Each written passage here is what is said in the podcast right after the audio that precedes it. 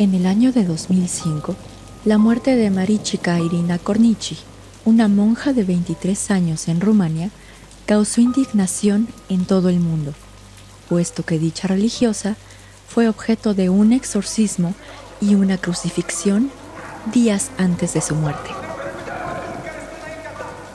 Mis estimados, muy buenas noches. Les habla Señor Oscuro y hoy hablaremos del exorcismo en Tanaku.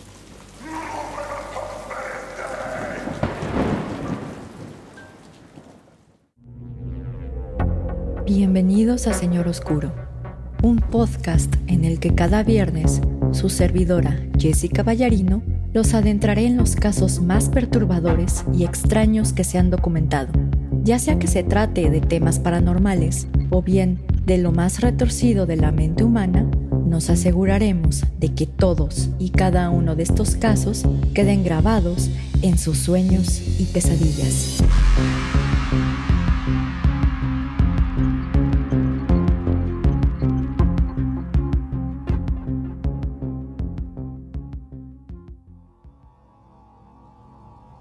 Mis estimados amigos ferales y críptidos domesticados, muy buenas noches.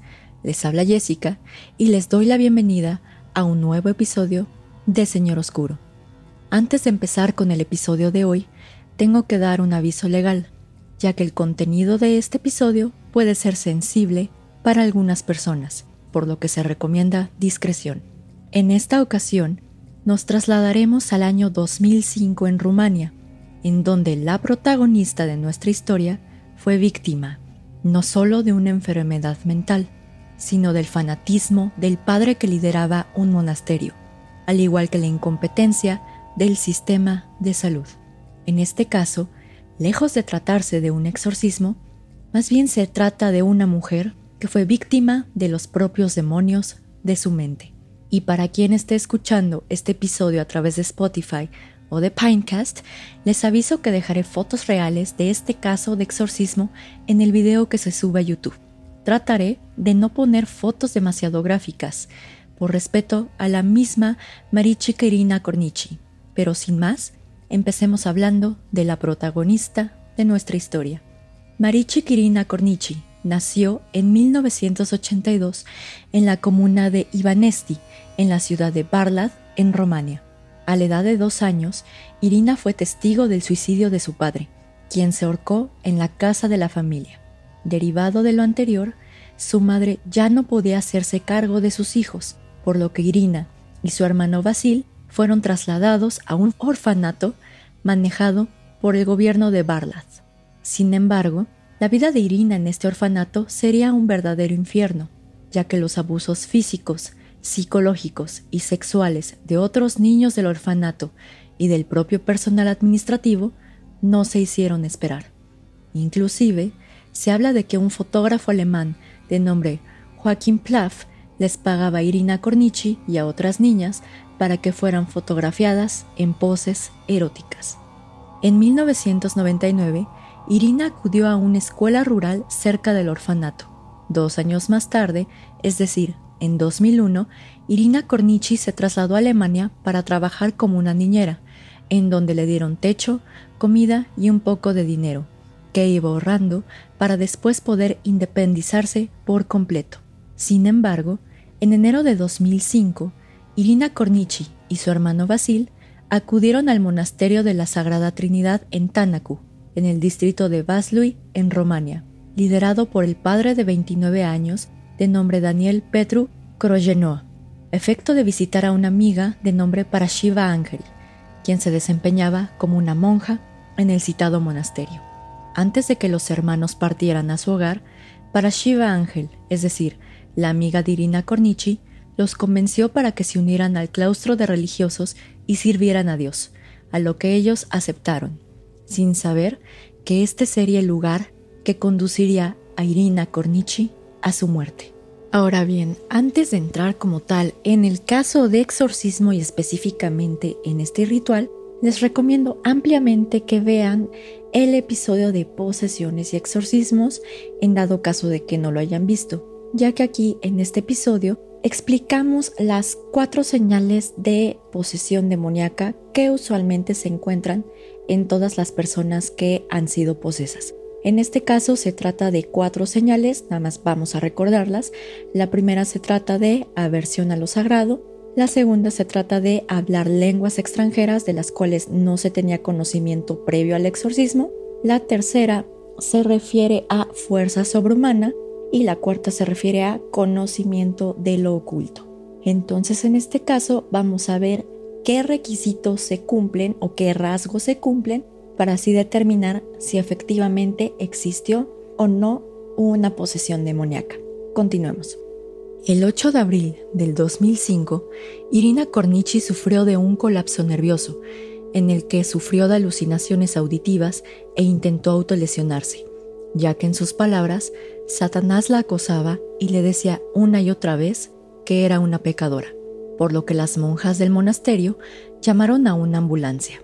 Derivado de lo anterior, Cornici fue hospitalizada en el ala psiquiátrica de un hospital en el distrito de Vaslui, en donde fue tratada por el doctor George Silvestrovici, quien la diagnosticó con síntomas de esquizofrenia temprana y leucemia. No obstante ello, Irina Cornici solamente permaneció en dicho nosocomio por dos semanas, siendo dada de alta el 23 de abril del 2005. En los siguientes días, Irina Cornici parecía que había mejorado e inclusive pudo realizar un viaje a la región de Banato rumano con la finalidad de recoger 4.500 euros que había ahorrado de sus trabajos en Alemania y que había ingresado a un fideicomiso. Sin embargo, Irina solamente pudo recuperar 500 euros, situación que desencadenó en una recaída. Irina comenzó nuevamente a comportarse de manera violenta, profiriendo insultos a los religiosos que se encontraban en el monasterio y a la iglesia misma.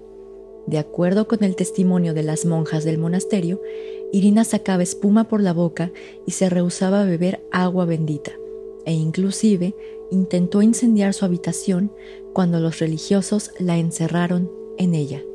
A pesar de que el comportamiento violento de Irina pudo deberse a que ya no contaba con medicamento para tratar su esquizofrenia, su hermano Basil le solicitó al padre Daniel Corollano que no llamaran a una ambulancia, ya que no confiaba en los doctores. El padre Daniel Corollano estuvo de acuerdo, ya que según sus palabras, y cito, los demonios no pueden expulsarse con pastillas, por lo que decidió practicar el rito de exorcismo a Irina Cornici. El 10 de junio de 2005, el padre Daniel Corollano ordenó a los miembros de la congregación que amarraran a Irina a dos tablas que asemejaban una cruz, para así empezar el rito de exorcismo y evitar que lesionara a los presentes.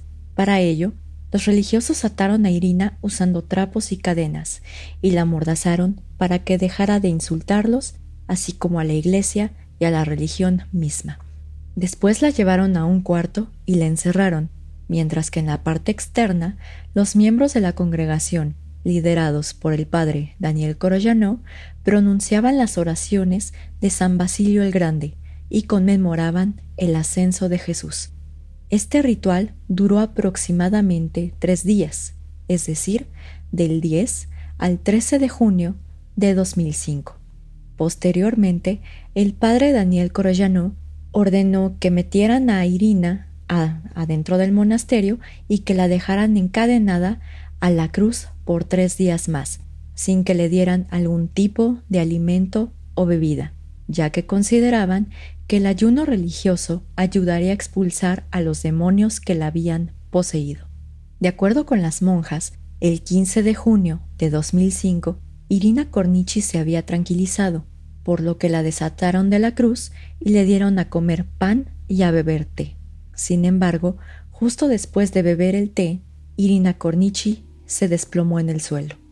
Al ver que el pulso de Irina estaba demasiado débil, los religiosos llamaron a una ambulancia, en la que los paramédicos administraron seis dosis de adrenalina a Irina para que sobreviviera. Sin embargo, esto no fue suficiente ya que desafortunadamente Irina Cornici murió de camino al hospital. Al momento de su muerte, Marichica Irina Cornici contaba con tan solo 23 años. El 20 de junio de 2005, Irina Cornici fue enterrada en su pueblo natal, en Perieni, que se encuentra al norte de Rumania, y su misa fue presidida por el mismo padre que la llevó a su muerte, es decir, el padre Daniel Koroyanov. De acuerdo con el padre, justo cuando estaba descendiendo el ataúd de Irina, se escuchó un relámpago y consideró esto como una señal de Dios de que habían realizado lo correcto y que el alma de Irina estaba a salvo. Sin embargo, esta historia estaba lejos de llegar a su fin. Los paramédicos que atendieron a Irina notaron que su cuerpo presentaba diversos moretones y marcas de ataduras en pies y manos, por lo que dieron aviso a las autoridades. Por esta razón, se le practicó una necropsia al cuerpo de Irina, en la que se determinó que la causa de muerte fue una insuficiencia aguda cardiorrespiratoria, una asfixia mecánica, diversos traumas y deshidratación. Una vez que se le dio aviso a las autoridades eclesiásticas de la muerte de Irina Cornici, el 18 de junio de 2005, el vicario de la región de Husi, de nombre Corneliu Barladenau, llegó al monasterio de la Santa Trinidad para suspender y prohibir la celebración de misa hasta que la Fiscalía finalizara las investigaciones. Sin embargo, las monjas y el sacerdote golpearon y estuvieron a punto de romper el hábito del citado vicario, por lo que la policía tuvo que intervenir para defender a los enviados del obispado. El padre Daniel Coroyanó y las cuatro monjas de nombres Nicoleta Arcalianu, Adina Cepreaga, Simona Bardanas y Elena Hotel fueron arrestados y llevados a Vaslui por cargos de homicidio agravado en contra de Irina Cornici.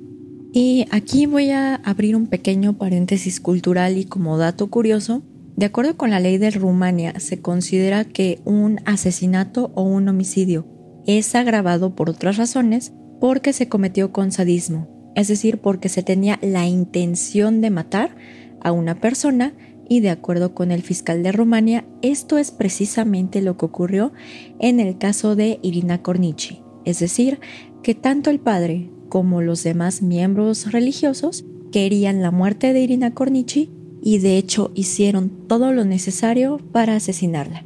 Pero cerramos este paréntesis y continuamos.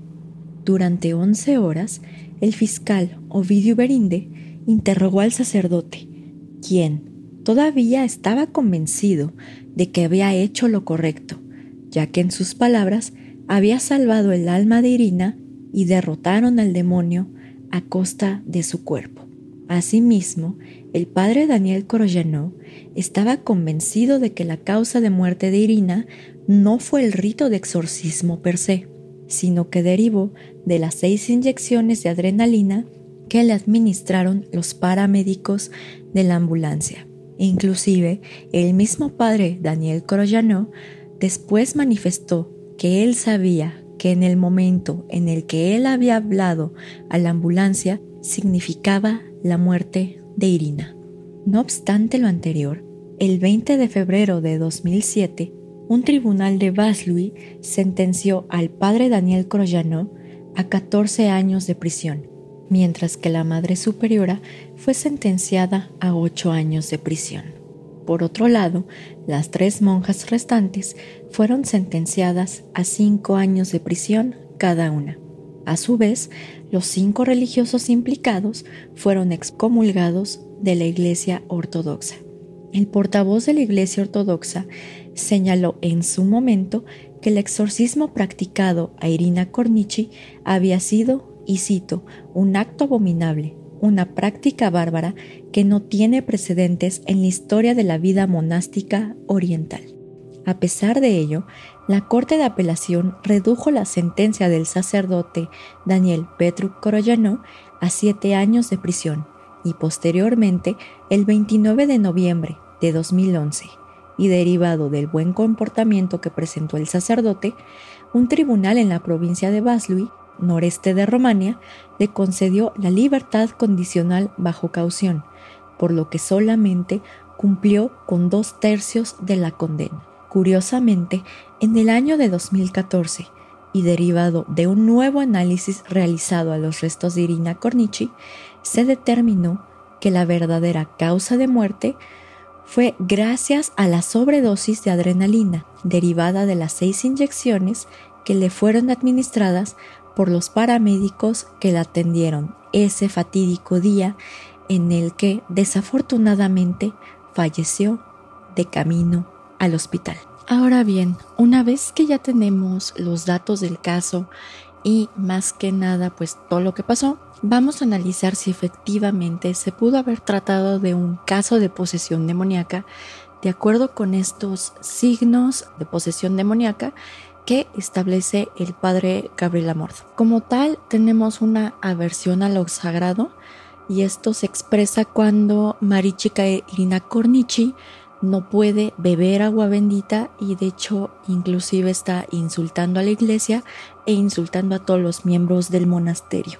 En segundo término, como tal no puedo ver o bueno, no puedo desprender que haya un conocimiento del oculto, tampoco puedo desprender que exista conocimiento de lenguas extranjeras o bien si existe algún tipo de fuerza sobrehumana que naturalmente no pudo haber presentado Marichika Irina Cornici. Entonces, como tal, digamos que no tenemos suficiente información para determinar si efectivamente se trató de un caso de posesión demoníaca. Nosotros en este caso consideramos que realmente no se trató de un caso de posesión demoníaca, sino que más bien se trató de un caso no atendido o mal atendido de esquizofrenia y más que nada nos basamos primero por el primer diagnóstico que se le dio a Marichika Irina Cornici de parte de este hospital que entró después de tener un ataque de nervios y lo segundo y más importante es que aparentemente esta recaída que tuvo después de viajar y ver que no pudo recuperar el dinero de su fideicomiso fue precisamente o coincidió porque ya no tenía el medicamento para la esquizofrenia. Entonces, como tal, al menos por la información que logramos obtener de este caso, podemos determinar, o bueno, es nuestra opinión evidentemente, que no se trata de un caso de posición demoníaca, sino que más bien se trató del fanatismo religioso del monasterio de la Santísima Trinidad y de la mala praxis de los médicos que la atendieron.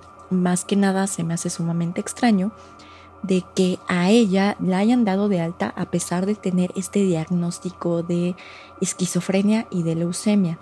De acuerdo con algunas fuentes, de hecho, aparentemente a Marichi Kirina Cornechi la dieron de alta principalmente porque en caso de que llegase a morir, sobre todo por este diagnóstico de leucemia que tenía, pues no iba a contar dentro de las estadísticas del hospital. Pero ahora bien, ¿cómo puede ser posible que con este diagnóstico de leucemia y de esquizofrenia los religiosos del lugar hayan decidido, en vez de enviarla otra vez al hospital, realizarle este ritual de exorcismo. Desafortunadamente en este caso parece ser que los medios internacionales, porque este caso sí fue importante en medios internacionales, solamente se refieren al aspecto de que Marichika Irina Cornici fue crucificada. Y de hecho, si ustedes buscan noticias de este caso, es como que el detalle que más resalta. Es decir, realmente no existe como tal una explicación del rito de exorcismo, no existe como tal qué oraciones o qué ritos usaron específicamente para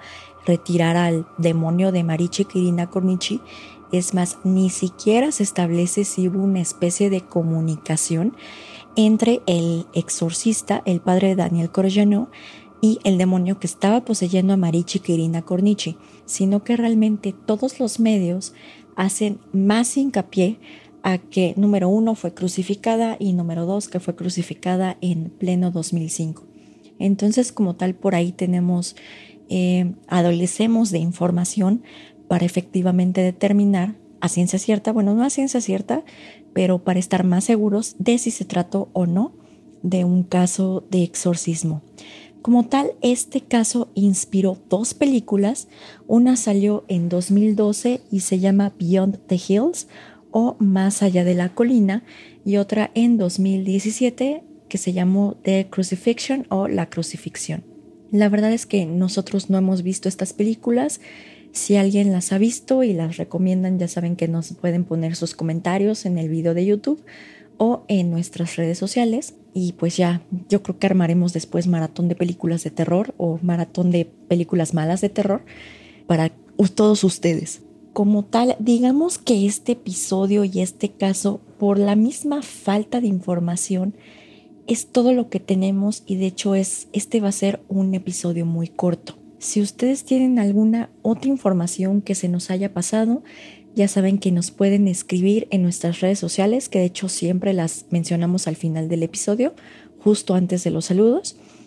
En dado caso de que tengan algún otro dato de Marichi Kirina Cornichi o del paradero actual del padre, Daniel Koroyanú, porque como tal, después de este caso parece ser que se desaparecieron de la faz de la Tierra y además, al tratarse de una provincia bastante pequeña de Rumania, pues este caso es común que se haya desaparecido en los años. Además de que usualmente cuando la gente menciona Rumania, pues casi casi uno piensa en Vlad Tepes o en Drácula. Que por cierto después hablaremos de ellos, pero esto es esto será más adelante. Como tal es el final del episodio de hoy. Esperemos que a pesar de que haya sido muy corto, les haya gustado mucho.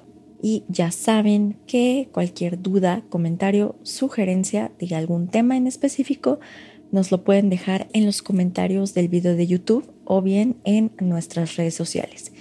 Y ya saben que los saludos se quedan al final por si desean quedarse con nosotros aún más rato. Ya saben que nos vemos el próximo viernes en otra transmisión de Señor Oscuro.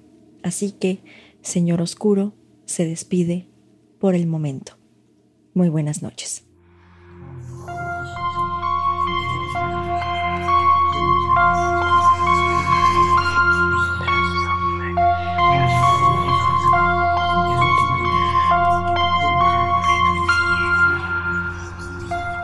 Gracias a todos por escuchar el episodio de hoy. Este episodio la verdad es que pensé que iba a ser un poco más largo, pero nos vimos limitados sobre todo por la falta de fuentes. Se vio que las fuentes diferían mucho entre sí.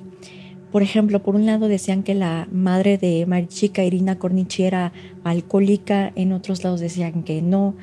Luego también se llegó a mencionar de que ella aparentemente tuvo una especie de amistad erótica con su amiga de la infancia, es decir, la que después estuvo en el monasterio siendo monja.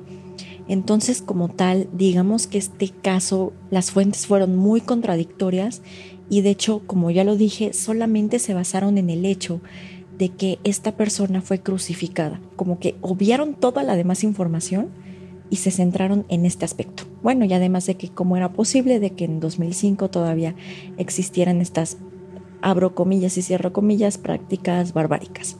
Ya saben que si les gustó mucho el episodio de hoy, nos pueden buscar en nuestras redes sociales para que no se pierdan de ningún estreno.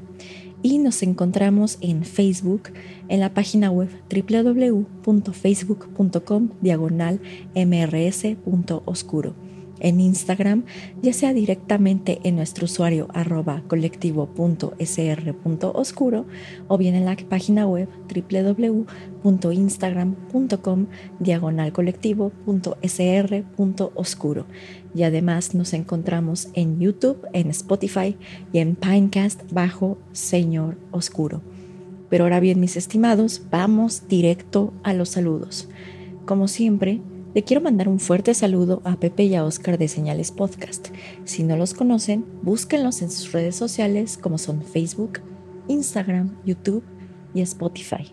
También le quiero mandar, como siempre, un fuerte saludo y mi más eterno agradecimiento a Rodrigo y Sócrates del equipo de Carol Sound, ya que gracias a ello ven toda la magia de todos los sonidos que se agregan la verdad es que cuando yo termino de grabar los episodios, usualmente tengo cero creatividad, entonces ellos son los que le ponen la música de fondo, los efectos de sonido, entonces todo el reconocimiento va para ellos. También en Spotify nos estamos dando cuenta de que tenemos audiencia en Estados Unidos, en Costa Rica, en Colombia, Argentina, en España, también en Alemania, Polonia, Ecuador.